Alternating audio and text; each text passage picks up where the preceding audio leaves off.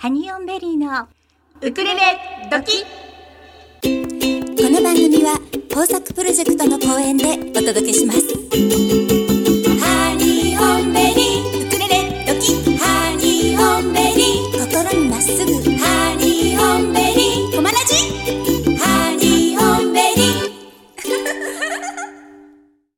皆さんこんにちは。ハニオンベリーのゆりです。かなです毎週火曜日16時から17時55分まではハニオンベリーのウクレレ時たっぷり生放送でお楽しみいただきたいと思います。はい。えー今日は2月23日、はい。えー祝日ですね。はい天皇誕生日、そうですね。天皇はい誕生日です、ここ2、3日すごくあったかいですよね。ねえ。はい。で春が来ちゃったの。なんか寒さが戻ってくるらしいので、ねえなんかえ？ね、いろいろ河津桜もあっちこっちお花が咲いてるというお話を聞きますが、はい。今日はね祭日ですから、はい。普段お聞きになれない方ももしかしたら聞いてくださってるかもしれません、はい。よかったらメッセージたくさんお送りいただきたいと思います。はい、よろしくお願いします。まずですね、はい。先週の放送をちょっと振り返りたいのですが、はい。先週は佐藤沙織さんにゲストでお越しいただきました。はい。それでね番組の最後にあのメッセージいただいてたんですけど私たちがちょっと気づけなくってご紹介できなかったはいはい。メッセージがありますので、はい。まずは今日ねそれをご紹介したいと思います、はい。ラジオネーム埼玉のちょびさんからいただきました。ありがとうございます。こんにちは。仕事が終わってそそくさと車に乗り込みコマラジをつけた途端沙織ちゃんのパワフルパワフルな歌声。疲れが飛びましたよ。早くいつでもどこでも気兼ねなく音楽できる日が来るといいですね。先日購入させていただいた可愛いアルバムお気に入りで聴いていますということでちょびさんからメッセージをいただきました。はい。そしてそれをねあの沙織ちゃんにお伝えしておはいはい。返事いただきましたので。はい、えー、沙織ちゃんからのお返事です。ちょびさんお便りありがとうございます。アルバムもたくさん聞いてもらえて嬉しいです。ラブ！ということで お返事いただきました。はい。なんかこうポーズがついてる感じですそうね。ありがとうございます、ありがとうございます。それではねまずメッセージの送り方をご案内しておきましょう、えメールでお送りいただく場合にはチューズデーアットマークコマエドット FM チューズデーアットマークコマエドット FM メールタイトルには番組名のウクレレ時と書いてください。本文にはラジオネームをお忘れなくお書きください。メッセンジャーでもお送りいただけます、えーハニオンベリーのフェイスブックページがございます。こちらからメッセンジャーでお送りいただいても大丈夫です。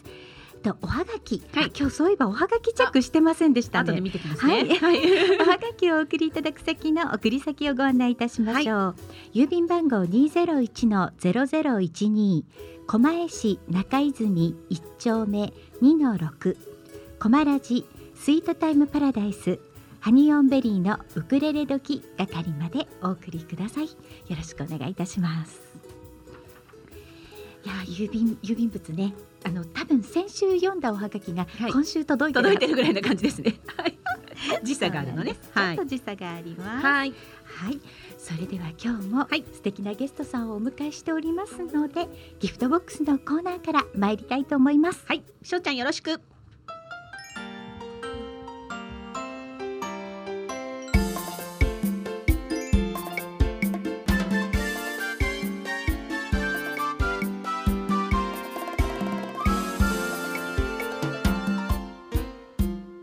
ハニオンベリーのギフトボックス。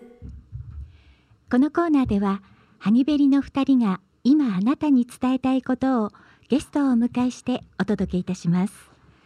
本日のゲストは山形県酒田市のご出身で1986年から1991年の間バブルガムブラザーズのギタリストとしてご活躍されその後2001年に都営2003年に日本人初のロンドン地下鉄公認バスカーとしてライセンスを取得されたギタリストの土門秀明さんです土門さんこんにちは、はい、山形県酒田市出身の土門です。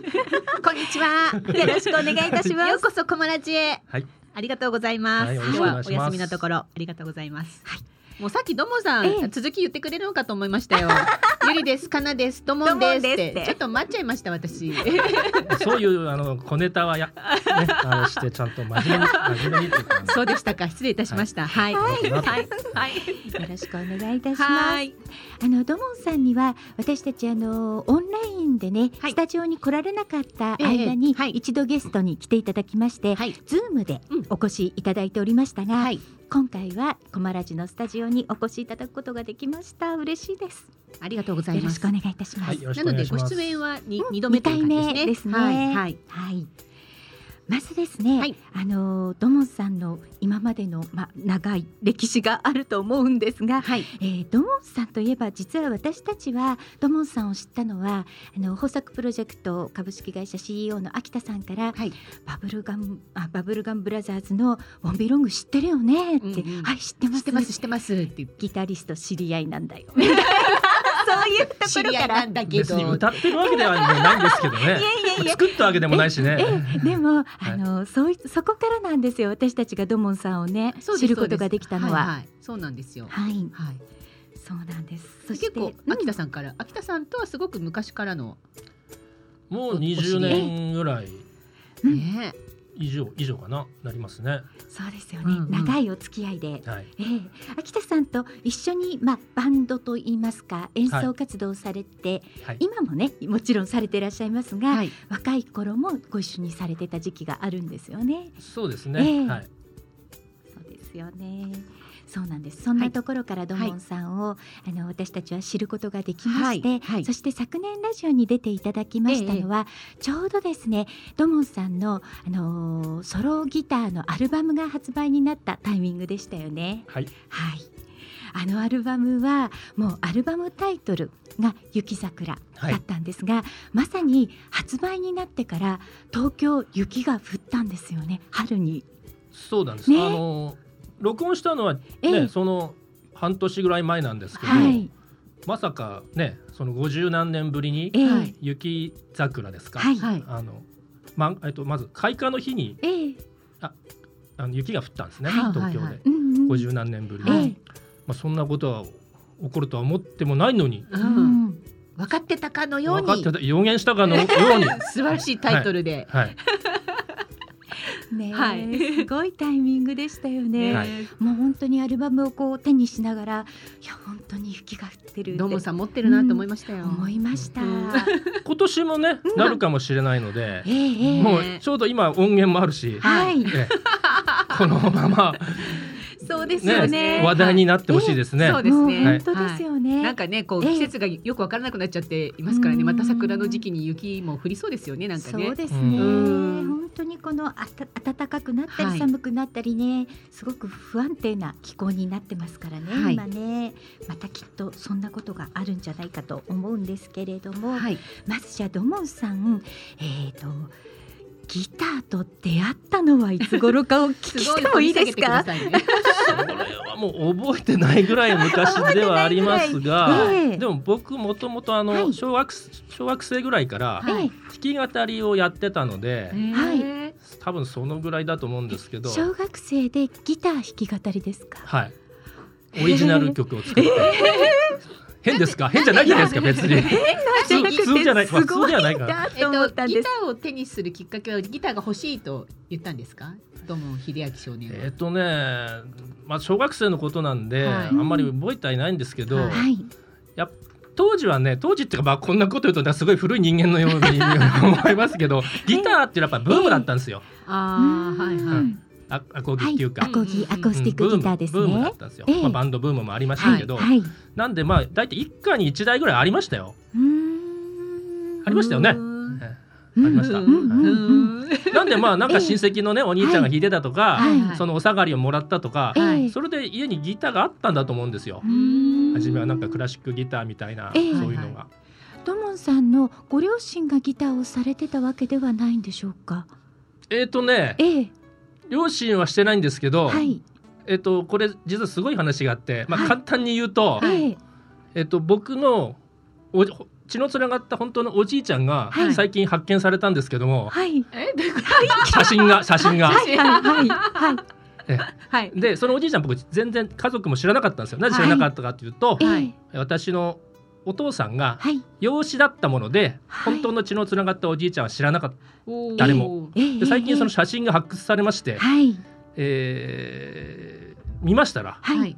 なんと白黒のねもうはい。すごい古い写真ですよ。僕のおじいちゃんだから、はい。はい。昭和初期とか。はええ写真見見ましたら、ええギター持ってたんですよ。おお。そうなんですか。へえ。なので知らなかったけど実はおじいさんがええギタリストだっすごい DNA ですた、ね。はいあだから覚醒遺伝で、うんうんうん。っていうのは本当なんだなと。リメンバーミーみたいじゃないです そうそうか。ね。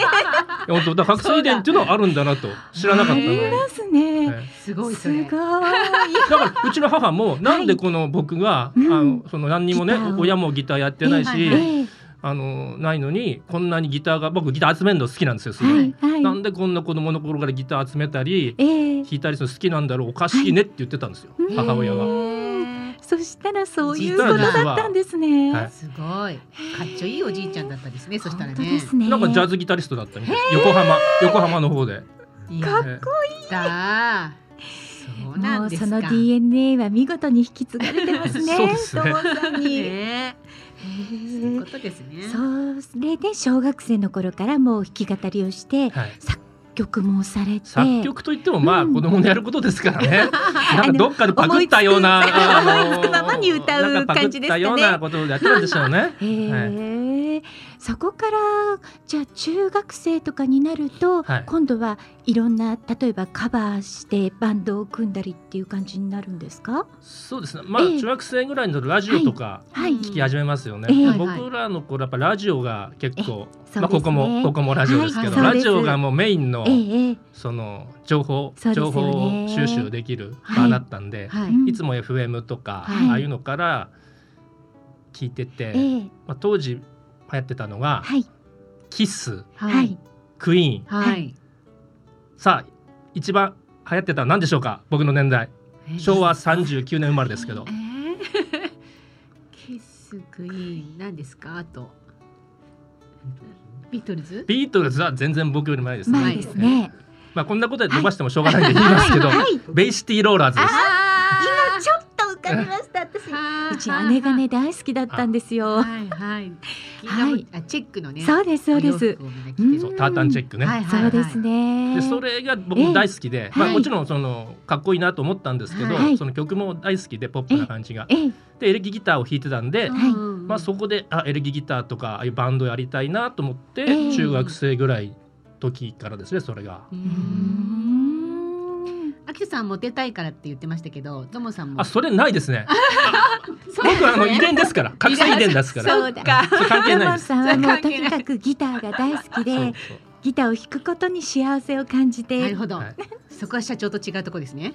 でね さっきのあのおじいちゃんなんですけど、はい。はい話ちょっと引っ張りますけど、はい。ええおじいちゃんね20代前半で死んじゃってたんですよ実は。へえそんなに早く。なんで、はい。そのおじいちゃんができなかったことを、はい。まあ、僕にやらせてるんじゃないかと。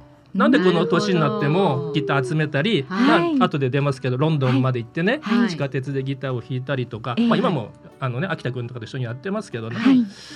まあ、こう続けられてるのはそのおじいちゃんのおかげもあるのかなみたいな。ありますね。ありますね。今ここにうん。いるかもしれません。聞いてますね。ラジオ出てるなーって言思ってるかもしれませんね。それではですねまず今日一曲はい。ご紹介したいと思うんですが、今日の一曲目は、えーソロギターレコーズから出ました昨年発売になりました雪桜から。土門秀明さんで雪桜。お届けしましたのは土門秀明さんで雪桜でした。素敵美しい音色で、はい。ね、今ねメッセージをいついただきましたので、はい。ご紹介さはいせていただきありがとうございま。ます。すラジオネームみかんの里のひろちゃんからいただきました。今日はゲストはドモンさんですね。私前のゲストの時に CD が当選しております。はい、CD プレゼントしていただいたんですよあの時。そうですそうですそうなんです。あのじゃあ今日はこれをね。本当ですか？サイン付き、あと えー車の中で聞いております。素敵なアルバムですよね。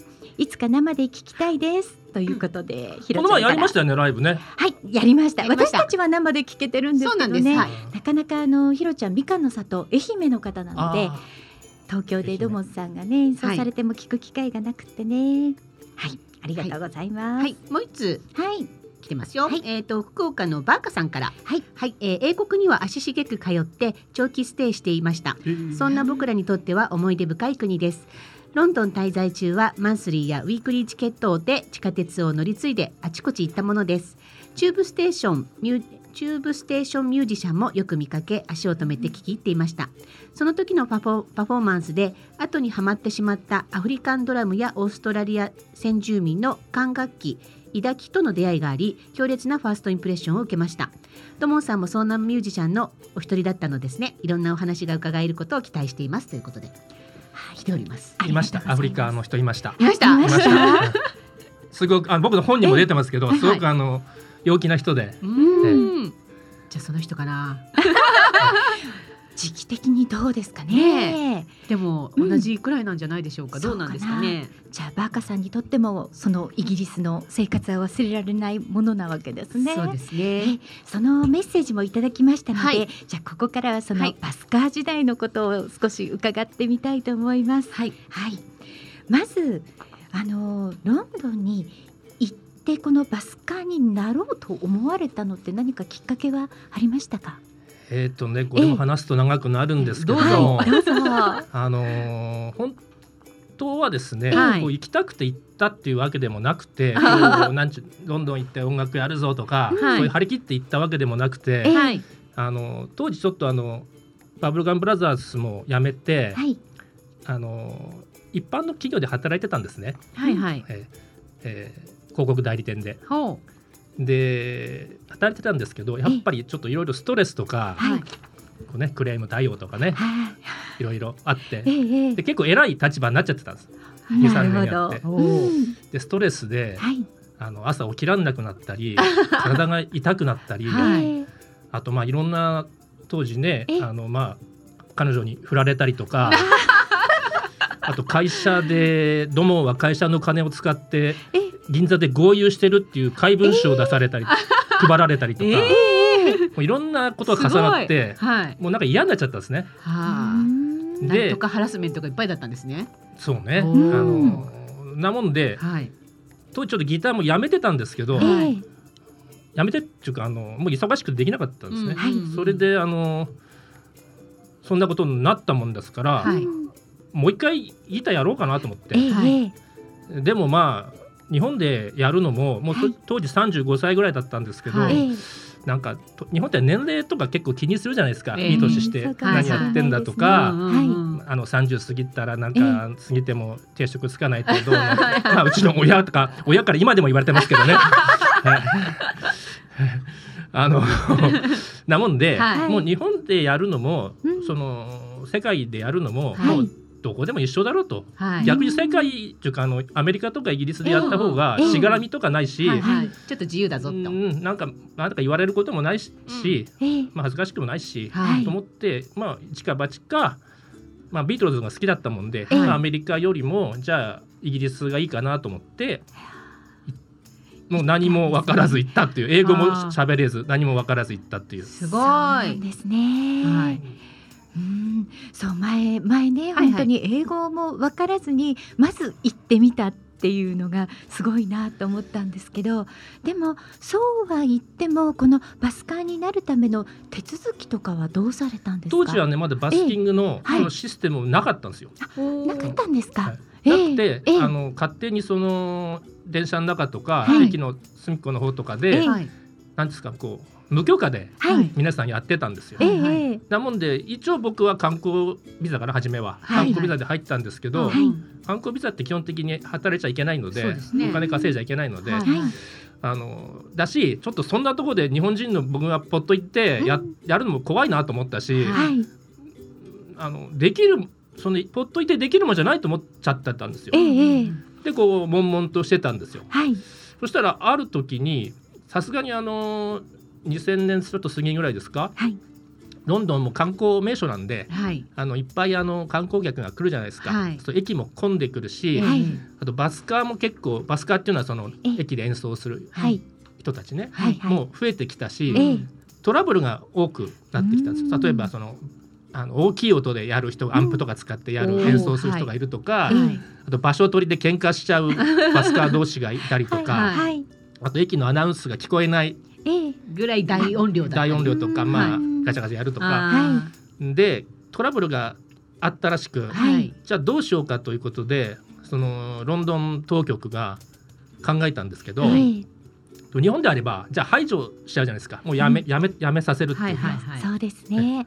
トラブルがあれ、ええ。なると困大きくなると困るから、はい。はい。それがさすがあのイギリスは懐が深いなと思ったのは、はい。じゃああのちゃんとオーディションをしてええ。あとその身元も調べて、はい。時間もちゃんとこう何時から何時って、なはい。はい何時間おきとかはいはい。スケジュール組んで、ええ。はい。えーこうシステム化してはい。やろうということになって、おー。えーそう一大なんていうんですかあのイベントというかはい。一大、はい。こう整えたわけですよ整えね。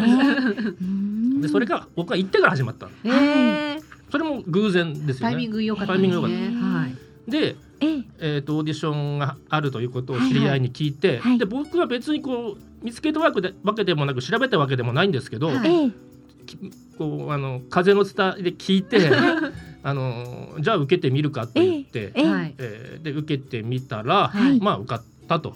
すごい。受かったと言っても当時まだ始めたばっかりなんで、はい。ほとんど全員受かってたんですよ。そうなんですか。だからラッキーなんですよあ本当に。まあで。もあいいタイれともさんミングってことです日よね。本人初なんですよねだって僕の前にオーディションないんだもん。僕来た前にオーディション僕が初めなんだもん。そこはやっぱりレモンさんが持ってらっしゃるそうですねねタイミングというか運というか、ね、受けようにも受けられなかったら他のに、うんもし日本人もやりたいかった人いたと思うんですけど、うんええそうシステムがなかったってことですよね。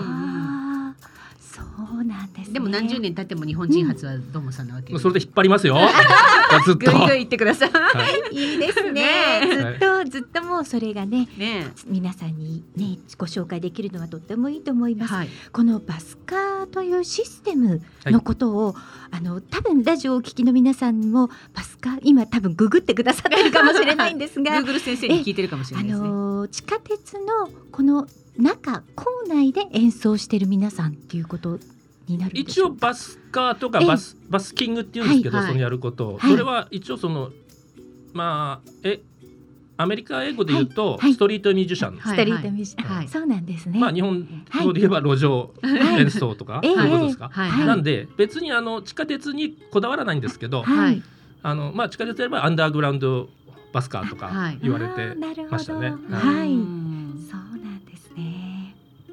でもなんかテリトリーは決まってるんですよ今日ここはここはドさんのいやもうちゃんと小さいちっちゃええ。いこうステージがはい。各駅に4つぐらいあるんですよ。そうなんですか。もうねに東京で言えば山手線内はあ。るじゃないですか。山手線の駅、えはいあれ全部に1個ずつ、あ全部の駅にはい。三四四個ぐらいずつちっちゃいステージがある、えー。作られて。じゃあでそこをこう振り分けられる感じそですか？こを全部2時間おきにはい。朝の6時ぐらいから夜ええ。10 10 12時ぐらいまでかな、はい。2時間枠で全部区切られて、はい。そのスケジュールは、はい。を2週間前にはい。電話でブッキングするんです。えうーの場所取りの争いはないわけですね。さすがに。だからあのその申し込みがもう抽選ってことですよね。電話がはいはいええつながらないその朝9時に。そりゃそうですよね。チケットとか取るのと一緒ですね、なるほど。朝9時に電話するんですけど、はい。もう同時にこううん。やっても、まあはい。つながらないのが多かったですね。要はあのいい場所を取れ、取はいはい。取らないとはいはい。お金が儲からないので。そうですよね。なるほど。ね。みんな早いじゃあ。人気のあるところはそれだけ倍率も高くなっていく感じそうですねなんでしょうかね。そうですその通りですね。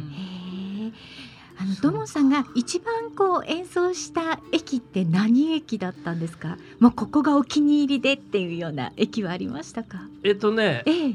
えっとまあ一番儲かるのは、はいはい。ピカデリーサーカスとかレスタースクエアっていう、はい。そのなんですかあのミュージカルとかが盛んにやってるはい。駅が、ええ上にね、ええミュージカル劇場がある駅があるんですけど、はい。そこはミュージカルが終わるとうん。どっと降りてくる、人が流れてきますね。でみんな観光客じゃないですか、はい。で音楽が好きじゃないですかミュージカルはい。はい。を見るということは、はい。もうお金バンバン入りますよ。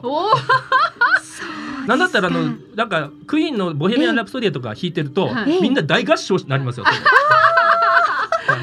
ちょっとかっこいいかもでも、はい。そうなんですね。すごい。あそういう駅は本当に人気狙い目なんですね。高そうですね。ただ僕あんまりそういううるさい駅は好きじゃなくて、なんだ。まあ根が暗いんでね。あんまり人こう注目されたりするのが嫌いなんで、僕はあのこのちょっと本の表紙にもなったはい。サウスケンジントンっていうトン。ネルがあって、はい。駅そこはあの奥にあのミュージアムっつって、はい。あの何ですか？イギリスだと全部ミュージアムがタダなんですよね。なんでええ。子供連れとか、はい。学校でその美術館に行ったりする子供が多く通るんですよ。でそこでやるとこう子供がねはい。こう寄ってきてお金をチャリンと入れてくれたりとかすはい。そうなんですかる、まあこれがまさにそあののすごい素敵な写真ですそうねサウスケンジントン駅といえばビクトリアアルバート博物あそれです館がありますよね。そそれですね。大好きなとこなんあー。で大好きなところです。私の大好きなあのビアトリックス・ポッターさんの原画がたくさんあるんですここに。えへー。ー。なので私も2009年2009年かなにも行ってるんですけど、えー。はい。こここのトンネル通りました？トンネル多分通ってると思うんですが、下ね。はいゆりこさそうなんんです。ピーターラビット好きなのでそうなんです。イギリスが好きで。イギリスしか行ったことがないんですけど。あそうなんですよ。まさにその駅ですね。各駅によって、はい。あのこう弾いててもええ。音が違ったりこうああとねうん。日本だと各駅こうみんなこう似たり寄ってるじゃないですか、うん。はいはい向こうって結構各駅によって個性があったり作りが違ったへり、ーあのなんかね各駅によって結構音がね本当あの、はい。違ってて僕はあちこち行くの好きでしたね。ああーそうなんですーね。うん。ではここではい。一曲またお聴きいただきたいと思います、はい。ドモンさんに曲紹介していただいてもよろしいでしょうか？えっ、とねこの曲をなんで選んだかというと、はい、あの一番儲かる曲なんですよ。バスキンをしてて。はい。そうなんですね。はい。あのなので、はい。えー今回はあのロンドンの地下鉄で生演奏したはい音源があるので、はい。それは実はあのこのソロレコソロギターレコーズから、はい。 Live in Tube 2というアルバムで出てるんですけど、はいはい。それから行ってみましょうか。はい。はい。ではえー曲紹介お願いいたします、えーエリック・クラプトンの Tears in Heaven です。お届けしましたのは土門秀明さんで Tears in Heaven でした。すごいね。地下鉄のその構内の雰囲気がやはうり。んいい感じで入ってますね。ねそうですよね。あの自然なエコーというか、うん本当です、こう雑踏もね、ええ。ざわざわざわっていうね。ねなんか英国って感じがしますね。しますね。いいですね。そして途中でちょっとね土門さんのお声とかはいも入って、サンキューって入ってましたね。さんもうお金がね、あえ Tears in Heaven だから儲かるんですよ。お金がチャリンチャリン入ってるた時のまたまこれ録音するために、はい。あんまりもう人がねい少ないところでちょっと録音してるんですよ。うんうんうん。はい。それでも録音するからね。それでもそれでも、うんそれでもやっぱり。一曲中ええ四五回ははい。お金が入ってるんで、そうですそうですねね今実はですね、はい。曲を聴いてる途中で土門さんからプレゼントを視聴者の皆様にあのリスナーの皆様にプレゼントをね今いただきまして、はい。後でねサインをしていただくんですが、はい。土門さんの地下鉄のギタリストとこれ完全版です。あの CD 付きのものなんですけれどすもごいですえよーアルファベータブックスさんからはい。発売になっているこの書籍に、はい。土門秀明さんのサインをしていただきまして、はい。1名様にプレゼントさせていただきます。はい、えーそれでですね、はい。ご応募方法なんですが、はいはい。今日のこの放送中2時間の間にはい。メッセージをお送りいただいた皆様の中から1名様ということで大変です。皆させていただきますので、どんどんメッセージください、えープレゼントは発送をもって返させていただきます。なんかいい感じ。ご当選の方にはこちらかはいはい。らご連絡させていただきますすので、ね。はい。ぜひね皆様まだまだ時間ありますのではいメッセージをお送りいただきたいと思います。いやはい。ーすごいですよ。CD ついてますからね CD ついてますよねそのロンドンの地下鉄であ、はいの演奏した本そう当だなんですよ。たまら皆様で僕がね。録音したんですけどね。そうなんですね。たまらんぜひ皆様これメッセージはちょっとこれ本当面白いですよ。よ。あの産経新聞が選ぶはいベスト3とかね、そうまあなんですよ。ねすごい面白いです。いろんな方が出てくるんです。いろんな方がというかねあのバスカーをされてたドモンさんが出会ったいろんな方が出てくる。さっきのあのアフリカ大根の人も入ってて、大変バカさん。アフリカから来たね、バカさん。黒人の方。ちょっと思い出しちゃうかも。はい、はい。今日メッセージいただいた皆様に抽選でプレゼントさせていただきます。はい。どうぞメッセージを送ってくださどい、んどんお寄せください。じゃんじゃん読んじゃいますよ。はい。さてあのバスカー時代はねいろんなエピソードがあったと思うんですが、はい。日本に戻られてからはい。の活動もちょっとおかお伺いしていきたいと思います。あの今まで CD もたくさん出していらっしゃると思うんですが、はい。何枚ぐらい作られていらっしゃそうです。ね、まあ。本についてるやつも合わせると10枚ぐらいですか、うん。10枚以上なのかな？ははい、そうなんですね。あのやはりソロギターがメインになりますでしょうか？そうですね、ええ。あとはあのこのソロギターレコーズというところではい。出したのは、はい。あの僕がプロデュースというか、はい。あの上手い人を集めて、はいはい。はい。あのオムニパス形式で、ええはいはい。例えばまあビートルズのはい。曲のオムニパスアルバムをはい。10人ソロギタリスト10人で作ったりとか、はい。あとここの前はあの台湾。台湾の,、あのトップギタリスト3そうで名すね。と日本のトップギタリストはい。はい。3名、はい。まあ、その中に僕も無理やり ぶっ込みましたけどね。トップギタリストですか。トップギタリストはい。とぶっ込みまして、ええはい。えープロデュースして、はい。あのし日本のこう唱歌とか、はい。あと向こうの民謡とかあの台湾の、そういうあの懐かしい感じのソロギターのアルバムを作ったりとか、はい。うん。そういうのもやってましたそうね。ですよね、2017年の10月に T&J というアルバムですね。はい。はい、これちょうどねこの間このアルバムを聞いた方がもうここにふるさとが入ってるんですあそれ僕が演奏したやつですよね、ええ。もうこのふるさとが最高でっていう話をちょうど聞いたところでした。はい。いやそんな珍しい。マニアックな方いらっしゃるんですよ その方にこれ本あげましょうよ。わかりました。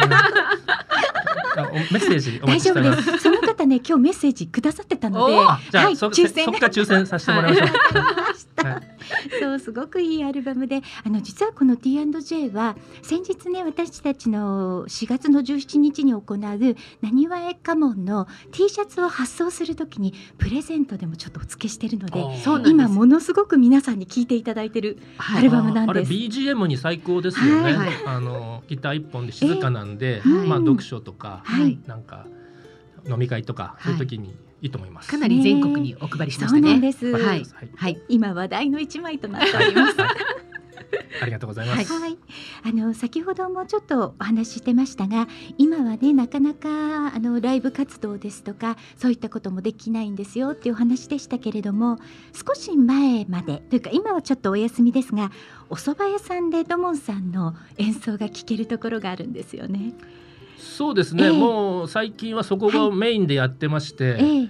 あのもう普通のお蕎麦屋さんなんですけど、まあ、ええ。夜はあのこう和風ダイニングバーみたいな感じになってお酒が飲めたり、あの居酒屋っぽくなるんですけど、はい。そこでまああのライブというわけじゃなくて、行くとやってる演奏してるみたいな、うん。あの7時半から9時はい。夜ね、はい。までなんですけど、え例えばまあ映画音楽とか、はい。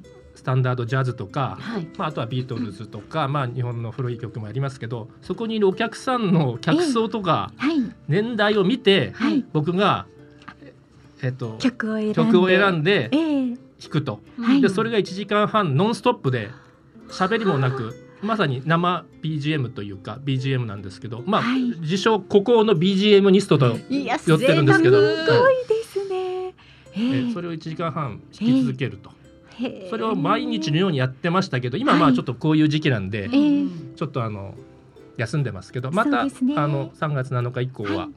復活しますので、楽しみです。ぜひ三鷹に三鷹の矢野屋さんに矢野屋来てください。さんですね。はいぜひ皆さんね、3月7日以降にはい。また復活したら足を運んでいただきたいと思います。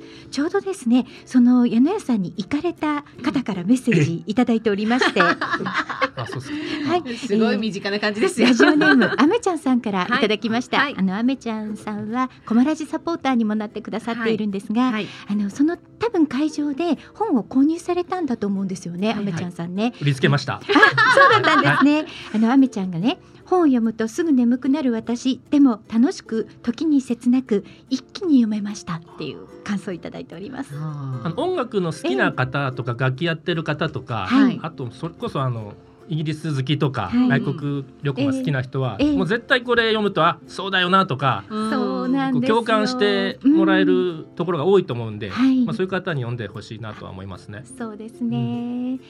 ぜひ皆さんね手に取っていただきたいと思います。はい。今日は一冊プレゼントさせていただきます。はい。あれですよねその矢野屋さんで収録したアルバムとかもあるんですよね。それも出しましたね。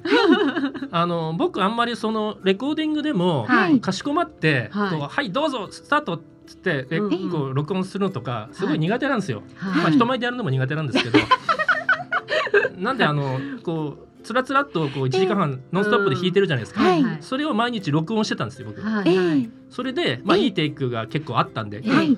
プレッシャーがないからいいテイク出るんですよ。なるほど。なるほどもう人からはい。あの目の前でこうじっと見られたらはい。ガチガチになって、はい。もうなんかプルプルしちゃいますんで。はい。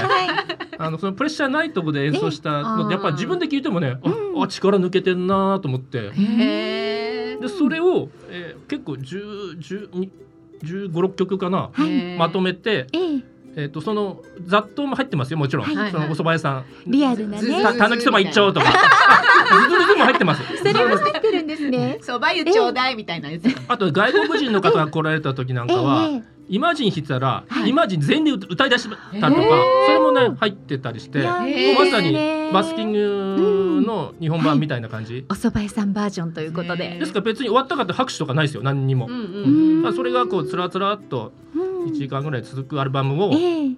ライブイン矢野屋だったかな？あライブインそば屋、はい。ライブインそば屋。それ去年だかおととしだか、はい。出ましたね、いや楽しいですよねいいですよね。ううん。ん。それでは今日ね、えー、3曲目皆様にお聞きいただきたいと思います、はい。本日プレゼントさせていただきますアルファベータブックスの CD 付き完全版地下鉄のギタリストの中からお届けしたいと思います。土門秀明さんでバスカーズ。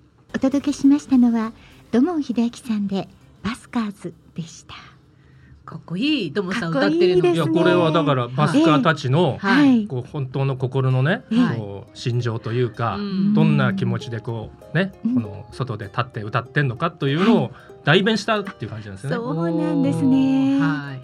あの今ね聞いてびっくりしたんですけど、はい。ソロギターを始められたのがイギリスに行かれてからっていうことですよね。そうです。ええ。それまではもう、はい。そんなソロギターなんてほんあんなややこしい難しいことをできなかったですね。あの普通にこうジャガジャガ弾いたり、はい。まあロックとかああいうの、ええまあまあ伴奏のやってましたけど、はい。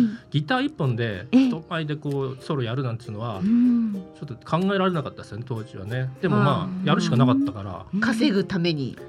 そうね。あとその 英語喋れないんで行った時が。全く喋れないしからだ発音とかも全然ダメじゃないですか。ん。そんなんで本番イギリスではい。英語の歌とかを歌えなかったんですよ。しょうがない。どうしたらいいかなと思っええ。はい。てそしたらまあインストだったらまあはい。いけんじゃないかと思って、ええ。うん。あの日本からあのソロギターの本をね、はい。親に送ってもらって もう本当あの初級のやつをねイイエスタデーまだ覚えてイエスタデーだったんだけど、ええ。そういうシンプルなイエスタデーをね、あの毎日暇だから練習するわけですよ、ええ。やることもええやることもないしね。はい。はい。でそのイイエスタデー一曲覚えて、ええ。オーディション受けました。そうですか。へえでもそのイエスタデーが認められたわけですよね。オーディションで。でただそのうん。本にも書いてありますけど、はい。オーディション行ったらなぜかあの日本の曲やれって言われたんですよ。でえ。はい。でたまたまあの一緒にいたっていうか、はい。あの僕の次にいたあの演歌歌手がいてえはい。そいつと一回あのー日本食レストランで、はい。なんかえ演歌ショーやったことあるんですよ。で日本の曲やる おちょお前ら日本から来たのに、日本のなんで日本の曲やらないんだって言われて、はいはい。で怒られて、はい。じゃあ反論もできないしね、はい。英語英語できないから、ええ。じゃあやろうかってことで、はい。予作を。お予作を。予作だったらできるからシンプル,、ええ。シンプルだし、ええ一回やったからっつって。それで予作で、えー、ご合格しまおー。そうそうなんですねその演歌歌手の人もセットで合格ですセットで合格素晴らしい。素晴らしい。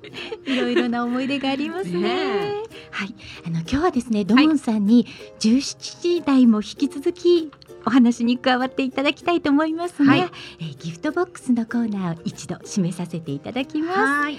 本日のゲストはギタリストの土門秀明さんでした。ありがとうございました。ありがとうございましたましたまだまだお話伺いたいと思います。はいそれではここでメッセージ一つご紹介いたします。はいラジオネームゆっきーさんからです。はいこんにちはこん。にちはいつも拝聴しています。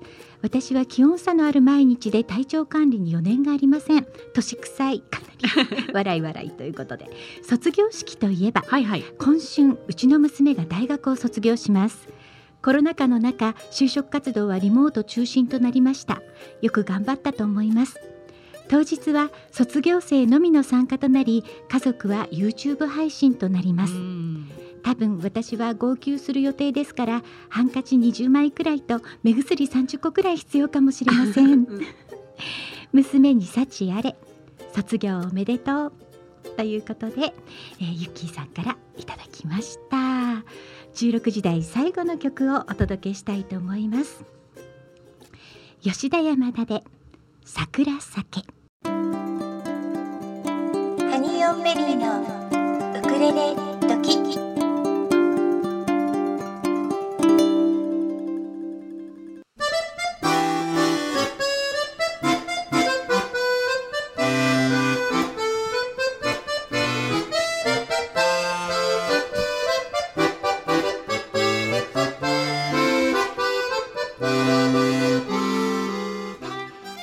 刻は5時を回りました。引き続きハニーオンベリーのウクレレ時ゆりとかなでお楽しみいただきたいと思います。狛江市のお天気をお知らせいたします。今日は一日青空が広がっていました。えー、風が強く気温は昨日よりも低めですがそれでも春を感じる午後になりました。最高気温は15度ぐらいまで上がったようです。夜になると気温は下がります。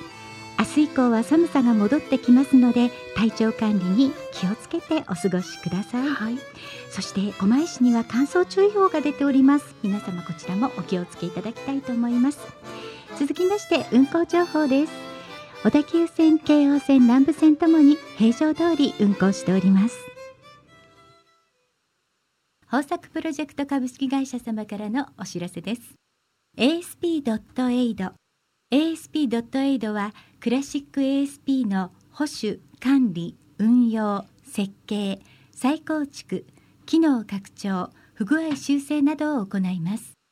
IIS アクティブサーバーページスのプロフェッショナルがあなたのレガシーシステムを無期限にがっちりサポートいたします。例えば、このシステム配置外で担当者不在、誰もメンテナンスができない、システム開発会社に作ってもらったシステム、現在その会社がない。メンテナンスを誰に相談したらよいかわからないシステムがある。ドキュメントすらない。こんな経験はありませんか？そんな方は今すぐ asp.aid で検索。クラウド化やスマホ対策、新しいデザインへのリニューアルにも対応可能です。古き資産を最大限に活用いたしましょう。豊作プロジェクト株式会社様からのお知らせでした。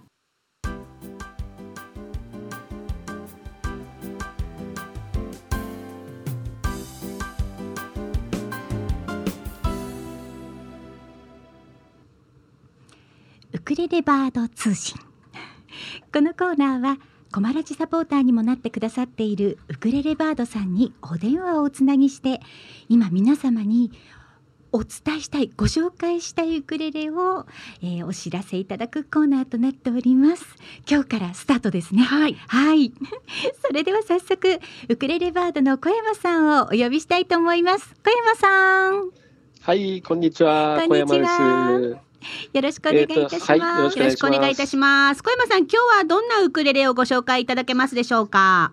はいえっ、ー、と今日はですねあのークワイアンというブランドの、はい、これは、えーと、北海道のブランドなんですね。うんうん、なんですけども、えっ、ー、と、これ、この特徴はあの、えー、北海道の、えーと、エゾマツ、その地元の木材を使ったウクレレを作ってらっしゃるんですけども、はい、そこのエエゾズウクレレソプラノロングネック EX というウクレレをご紹介したいと思います。はい、はいまずはね、あの音色を聞いていただきたいと思いますので、わ、はい、かりました。では音色聞いていただきましょう。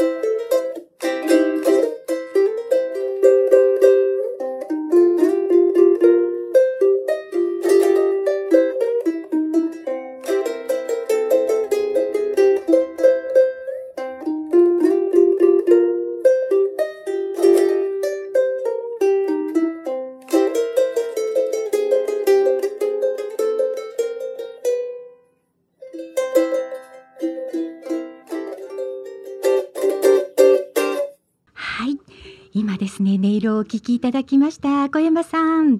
はいはい、はい、さあではまた詳しく教えていただきたいと思います。そうですね、えあのおお聞きになられていかがでしたか、あの、はい、聞いてらっしゃるのはね、あの実はうちのあの教室でも教えていただいている、はい、あのデイジー・ドブキさんそうなんですデイジーさん、はい、そうなんですよね。はい、それであのまああのちょっとラジオなのでお伝え、えあのできないあのビジュアル的なところをお伝えできないのがあれなんですけども、あの。えっと、すごいね、薄いボディなんですよ。通常は、えっと、ウクレレって大体5セン,、5, 5センチぐらいのあのボディの厚みあるかと思うんですけど、これが大体33ミリぐらいなんですね。薄レレなんですよね。薄いんですよね。そうなんです。だからあの、えっ、と薄いと大体の場合ってあのウクレレそんなに音量が出ないんですけども、これに関しては、あのすごいあの、まあ、この間、あの、ハリメイのお二人もね、そうなんですよ。私たちね、もうこれ、ね、すごくね、これ。聞かせていただいて、もうすっかり惚れ込んで帰ってきてますので。そうですよね。とにかく、うん、よくなりますよね。そうなんです。薄れれなんですけどね。はい、えっ、と、よくなるっていう理由がちょっといくつかありまして、まずはこの材料ですね。えゾマツなんですけども、あのまあ、これ、えっ、ー、とえー、ビジュアル的なご説明しまあ、あの白っぽいです、はい、ルックスなんですね。はい、でこれはあの、えっ、ー、とまあ、松っていうのはあの、まあ、英語で言うと、まあ、ストゥルースなんて呼ばれますけども、はい、あのまあ、ギターなんかでもよくあの表板に使われるね、一番あの材料なんですけども、ね、サウンドボード、まあ、いわゆるその一番楽器として振動する部分に使われる材料なんで、とにかくね、響くんですよ。で、この材料が、これに関してはあの全体に使われているってことなんですね。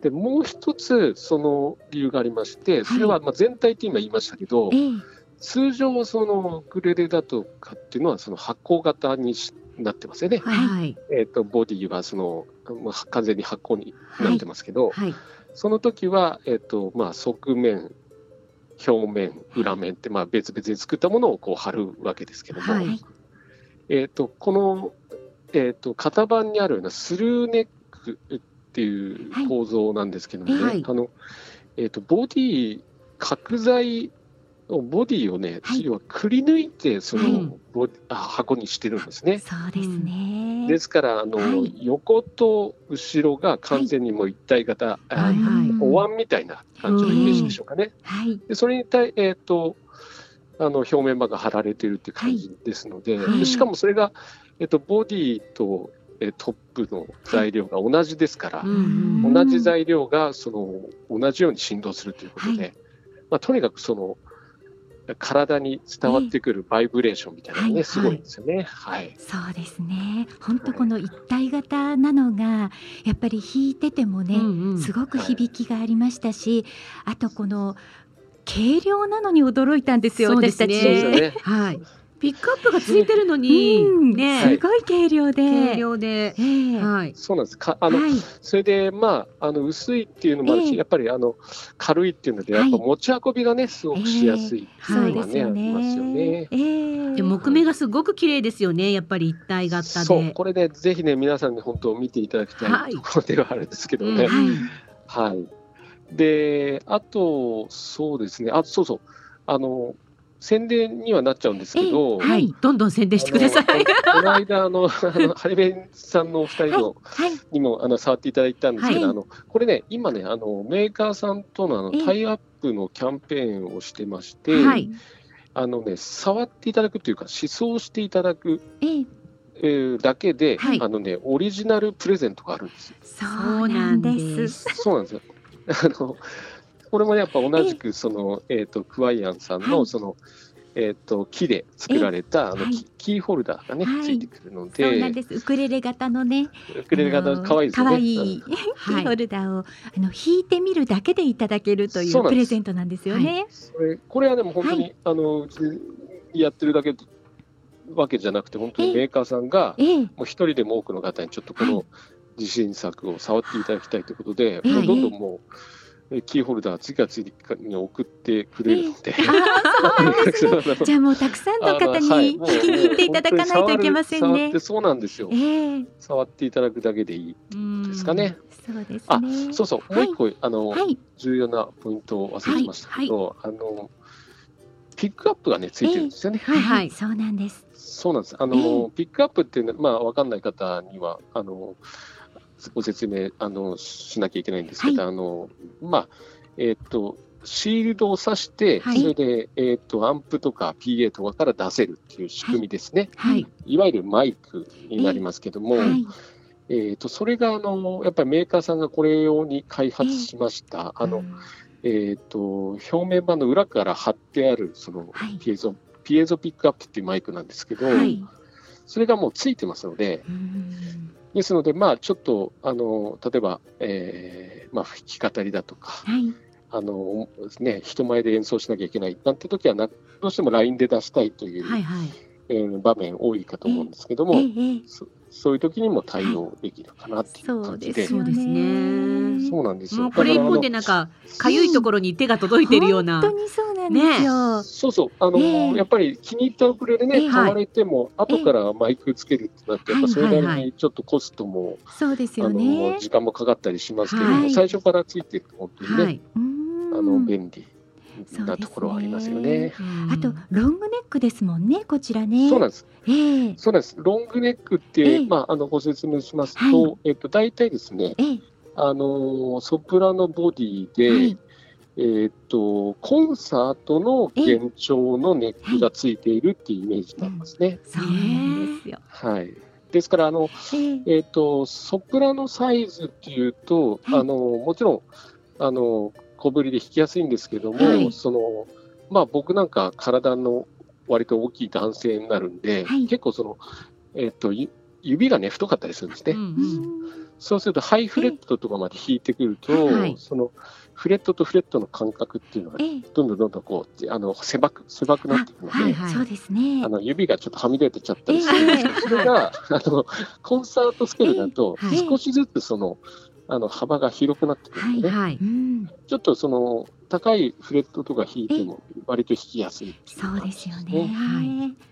はい、本当に魅力的な一本なんですよね。そうなんですよ。このウクレレ本当にあの先ほどもおっしゃってましたけど、はい、先日お邪魔した時に、えー、散々思想させていただきまして。ちょっともうちょっといたら買ってきちゃおうかなっていう感じの勢いがありましたけれども、まあちょっと落ち着けみたいな感じで、今日のところは落ち着こうみたいな。そう。ハモリともね、バッチリでしたね。いやそしてねあの今日からスタートしたこのウクレレバードさんのコーナーなんですけれども、はい、これからね毎週あのウクレレバードさんにお電話をつないで、はい、ウクレレのこといろいろ教えていただきたいと思っておりまして、はい、あのラジオをお聞きの皆様にもウクレレに関する何か質問とかありましたら番組にお寄せいただきたいと思っております。はい、それに小山さんに答えていただこう、そうですね。はい、小山さんに聞いてみようっていう。感じですね。はい。はい、あのー、やっぱりね、この番組です、お二人のね、番組ですから、当然やっぱ、ウクレレにやっぱ興味ある方もね、いらっしゃるだろうし。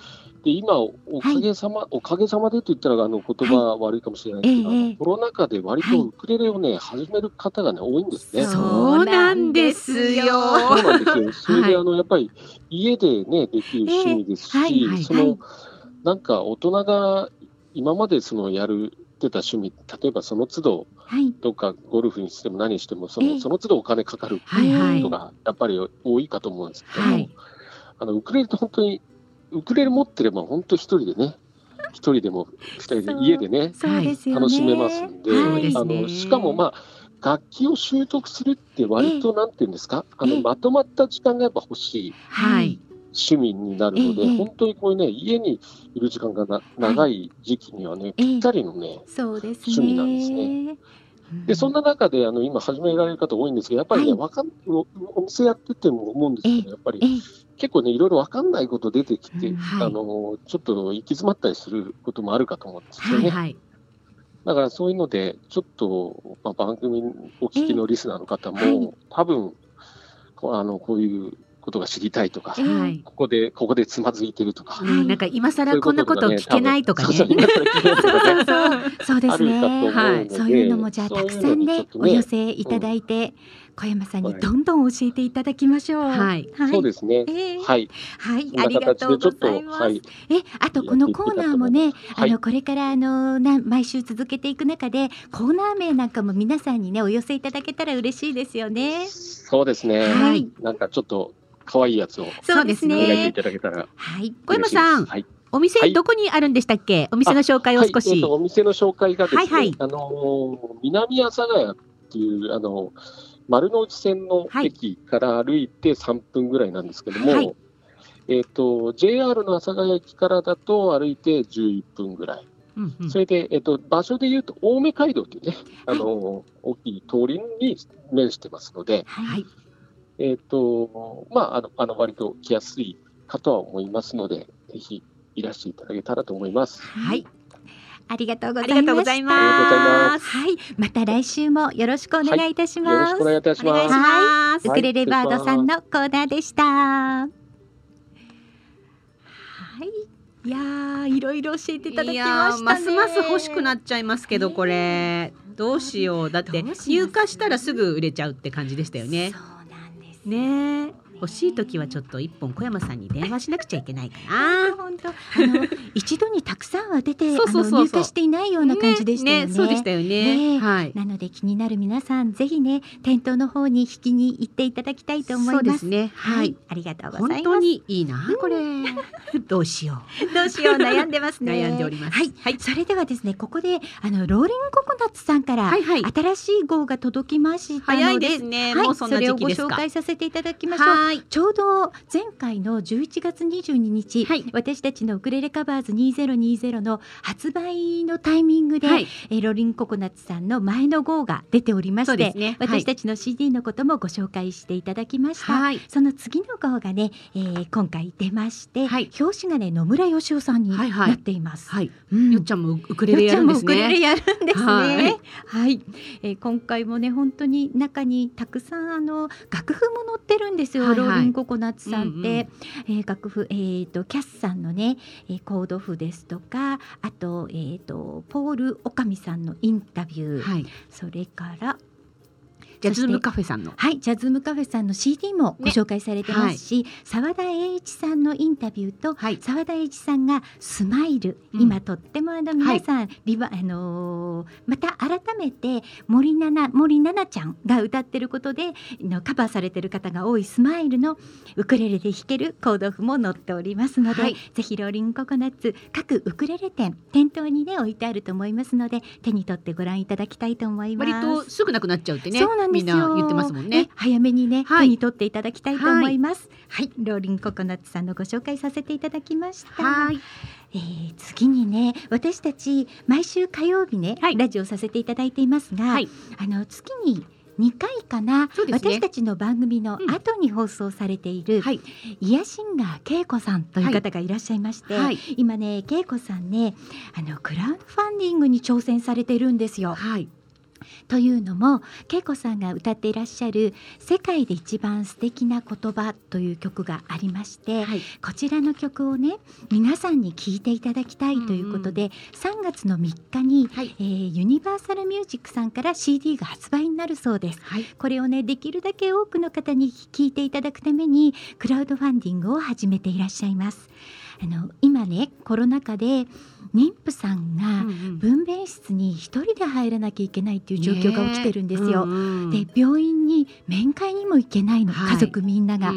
そしてあの本当に心細い中でねあの赤ちゃんを産んでいるお母さんたちがたくさんいらっしゃると思うんですが、はい、この世界で一番素敵な言葉っていうのは名前なんですね、うん、うん、名前っていうのは自分がこの世に生まれて一番最初にもらうギフトプレゼント、はい、そして一番たくさんみんなに読んでもらっているもの、というのがこの歌には込められています。はい、はい、それではお聞きいただきたいと思います。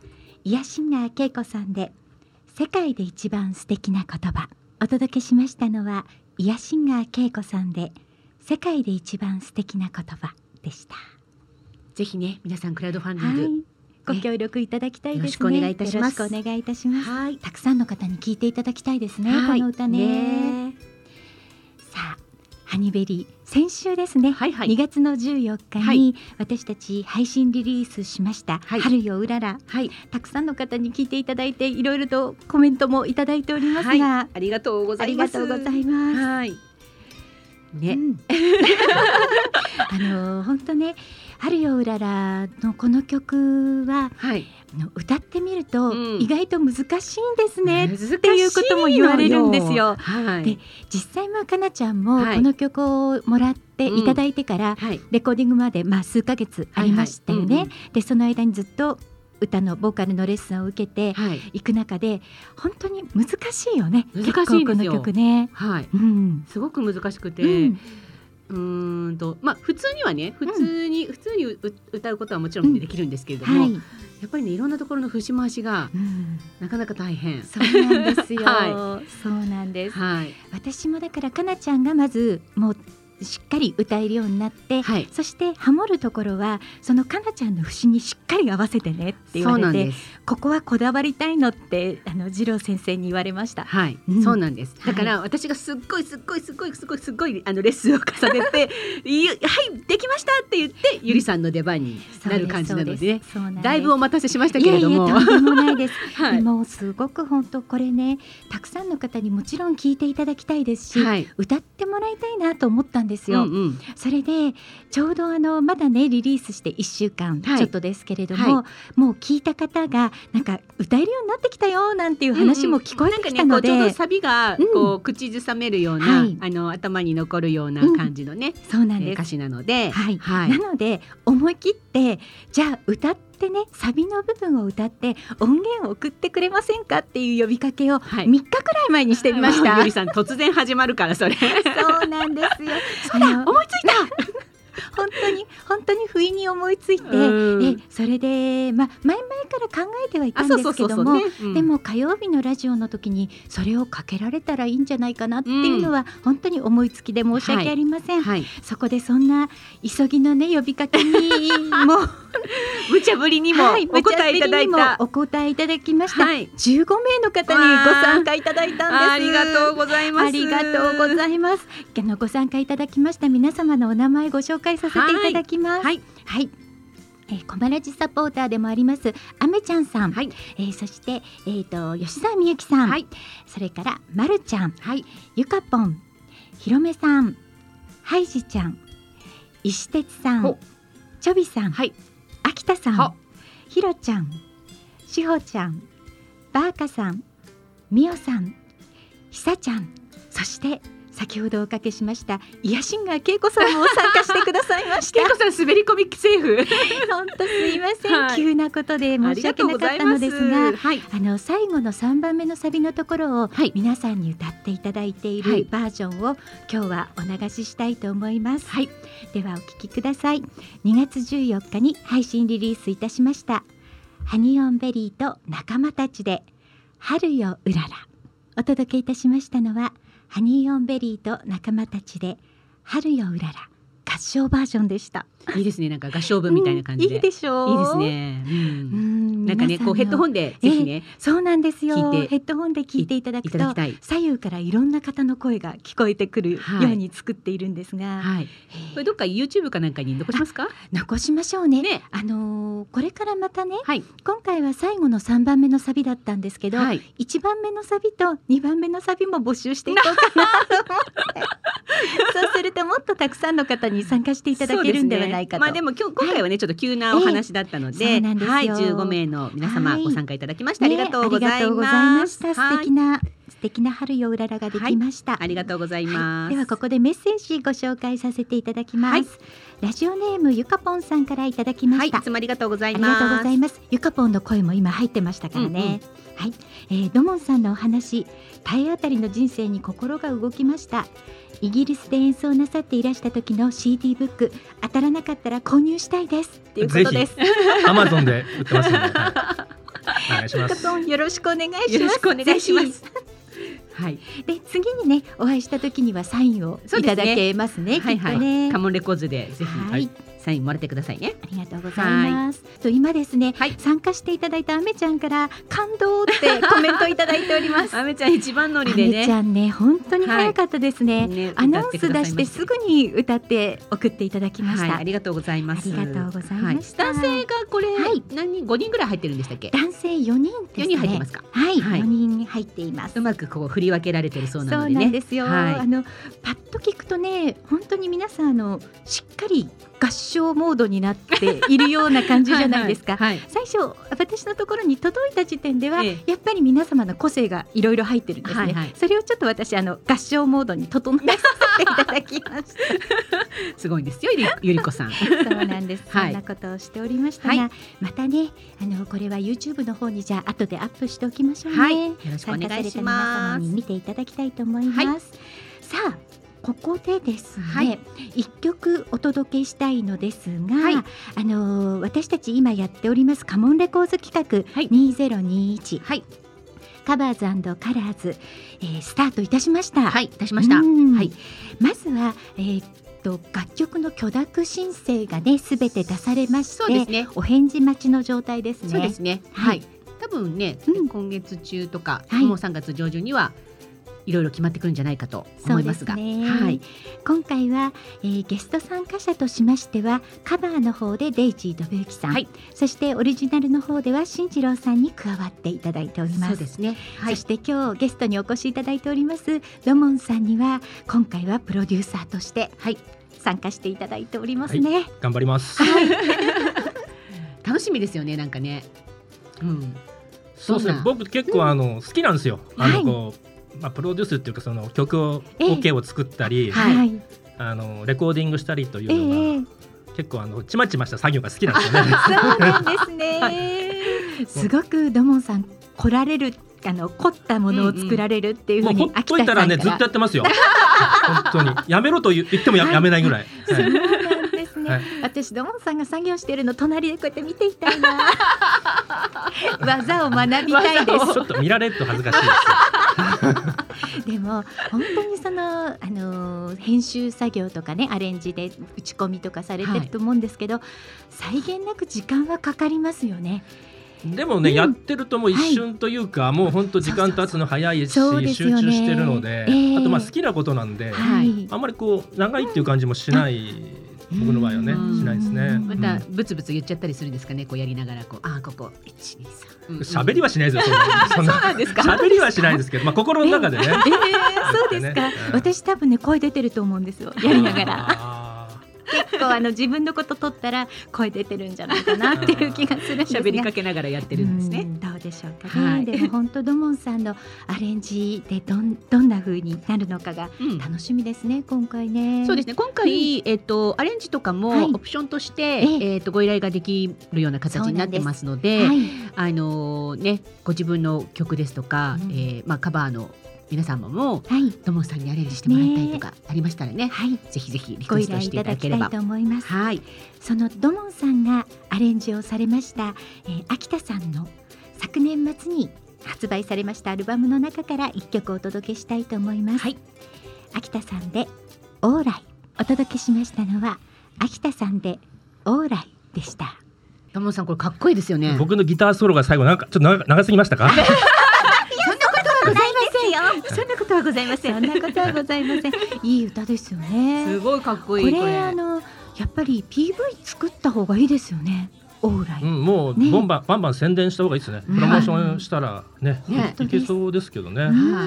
まあさっきのあの春うららもね、はい、すごくいいですね。やった。これもあのプロモーションええ、頑張った方がいいですよ。あのありがとうございます。豊作豊作とか、コマレジでもコマラジでもバンバンかけてもらった方が。今ね、メッセージいただきました。はいはい、ラジオネームハイジちゃんからありがとうございます。ハイジちゃんにもねこの春ようららの合唱バージョン参加していただいたんですが、はい、春ようらら半ばバージョン良かったです。優しい感じ参加できて嬉しかったです。歌えば歌うほど良さがじゅわーって心が桜色です。素敵な企画ありがとうございます。リアルに会えたらハモりますって。よろしくお願いします。よろしくお願いします。あの私たちの春ようららも、はい、皆さんから桜のね、うん、映像とか写真とか送っていただいて、そね、それも含めて PV 作れたらいいですね。はい、はい、なんかね今ね、うん、曲を聴いてる間にいろいろここで野望大作戦が繰り広がってまして、いろいろとちょっと妄想が広がっておりました。はい、うん、楽しかったです。さあ、えー、なにわいかもんのこともちょっとお話ししましょうね。はい、盛りだくさん。はい、はい、4月の17日にオンラインで開催いたしますなにわえかも、はいはい、こちらですねなにわえかもに向けまして毎週土曜日夜の9時から21時からなにわちゃんというライブ配信をしてるんですね。はい、はい、はい、えー、メイン MC のよっこちゃんとイムイムを中心に、はい、私たちハニベリもそちらに出演しております。はい、今のあの今現在なんですが一般参加の申し込みは締め切らせていただきました。はい、2月の15日で締め切らせていただきましたが、はい、その締め切りに間に合わなかったよという皆さん上を向いて歩こうの動画を撮って送っていただきますと全員が参加できる企画が今行われております。はい、こちらはですね、えー、参加方法はカモンレコーズの公式サイトをご覧いただきたいと思います。見本の動画もアップされていますので、ね。はい、お手本のね、えー、動画がアップされてますので、はい、そのクリック音に合わせてイヤホンで聞いて、はい、自分の歌とか自分の演奏とか、ね、はい、パーカッションでも大丈夫です、はい、そういうものを入れてお送りいただきたいと思います。申し込みの締め切り動画のね申し込み締め切りは3月10日となっております。これは上を向いて歩こうですね。あと一般の応募動画の締め切りは3月の17日となっておりますもうなんか早いところはね、はい、あの着々とそうなんです、えー、お届けいただいているようですけどね、ねはい、提出してくださってる方がいらっしゃるようで、ね、ハニベリ何にもしてないのに、ま、どうしようって思っています。どうしようもう。夏休みは一番最終日にやる口ですからね 宿題をね。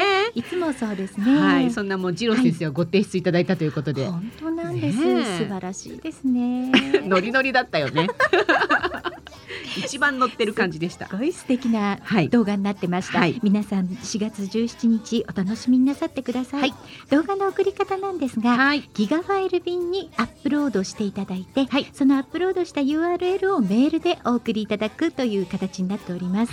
その送り先につきましてもカモンレコーズの公式サイトの方に載せておりますのでご確認ください。よろしくお願いいたします。皆さんねギガファイル便とかその、い、ろんなねデータを送るのが初めてだったりもしますが、あのすごく丁寧に、うん、あのそこで、えー、説明されてますのでそれをご覧いただければは。い。皆さんできると思います。ね、はい、ギガファイル便の公式のね送り方の動画がとってもよくできていて、はい、私もこの間も申し上げましたけど、うんうん、あこんな機能がついてたのねっていうのが、うんうんうん、その動画を見て改めて分かりました。はいでこちらで受け取りましたら、はい、え受け取りましたよというメールもね差し上げたいと思いますので、はい、たはい、ただちょっと申し込み総数が60近くになりましたので、うんはいはい、あのー、なかなか届いてすぐにレスポンスっていうのが難しいかもしれませんのであの23日お待ちいただきましたら、はい、届きましたよっていうご連絡差し上げたいと思います、うん、できるだけね早くご連絡したいと思いますが、ね、ギリギリになるとその届きましたよのお知らせも送れないぐらいになってしまう可能性がありますので。すごいですよねそうなるとね、えー、はい。そうですね。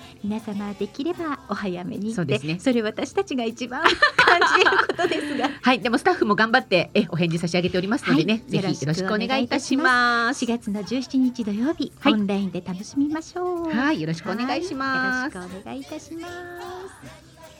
さあ今日もこの音楽が鳴り始める頃でしょうか。はい、さあレイジー・ドブユキさんの「デレハッピーデー」に乗せまして、今週お誕生日を迎える皆様にお祝いメッセージをお届けしたいと思います。はい今日2月の23日山下さんお誕生日おめでとうございます。おめでとうございます。2月24日佐藤恵里子さんお誕生日おめでとうございます。おめでとうございます。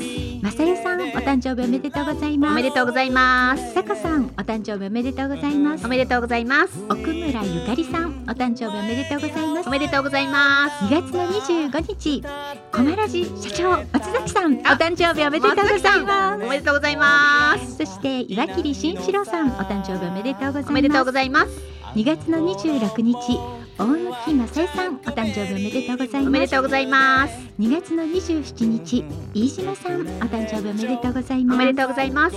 りょんさんお誕生日おめででとうございます。おめでとうございます。2月の28日のんのんさんお誕生日おめでとうございます。おめでとうございます。大枠さんお誕生日おめでとうございます。おめでとうございます。3月1日越前マリーちゃんおマリーちゃん。お誕生日おめでとうございます。おめでとうございます今週もたくさんの皆様にお祝いをお届けいたしました。はい。はい今週はね新コーナーもスタートして盛りだくさんでしたね、そうですね、うん、ちょっとこう手に汗握るみたいな、はい、いっぱい詰め込みすぎすぎたかなみたいな。そうですね。ちょっとドキドキしながらお届けしましたが、はい。はい、今日ねたくさんメッセージいただきましたけれども、はい、メッセージいただきました皆様の中から1名様に、はい、ドモンさんのサイン入り地下鉄のギタリスト完全版プレゼントさせていただきます、今からサインもらいますよ。どうぞお楽しみになさってくださいそして来週のゲストさんは、はい。えーちらはですね心地よい癒しと心に響く強さを併せ持つスイートボイスのボーカリストエリさんをお迎えいたします。エリさん。とうとうエリさんをお迎えいたします。すごい。どうしよう。どうおもてなしをしたらいいやら。皆様ねメッセージどうぞお送りください、はい、エリさんに聞いてみたいあんなことこんなことぜひお送りいただきたいと思います。はいお待ちしております楽しい2時間でした2時間でしたともさんいかがでしたか？いや ちょっとあの、はい、疲れましたね。皆さんの喋りについていくのがですね。すいません。突っ込み方とかですね。キャハキャハしててすいません。疲れさせちゃいました。はい。ですよ。こんなことでね。お伺いできましたね。はい、でもね今年のえこれからはね、はい、えっ、とドモンさんといろいろやっていくようなことになるかと思いますので、でねはい、どうぞよろしくお願いいたします。はい。はい。この放送は豊作プロジェクトの公演でハニーオンベリーのゆりとかなとドモンがお届けいたしました。ハニーオンベリーのウクレレ時は毎週火曜日16時から17時55分までの生放送です。番組へのメッセージリクエストをお待ちしております。それでは来週もウクレレ時でドキドキさせちゃいます。ありがとうございました。ありがとうございました。はい。じゃサインしてくださいね。はい、はい、よろしくお願いします。ありがとうございます。ありがとうございました。うつむいた日々にさよならさ。連れてって虹の果てに愛を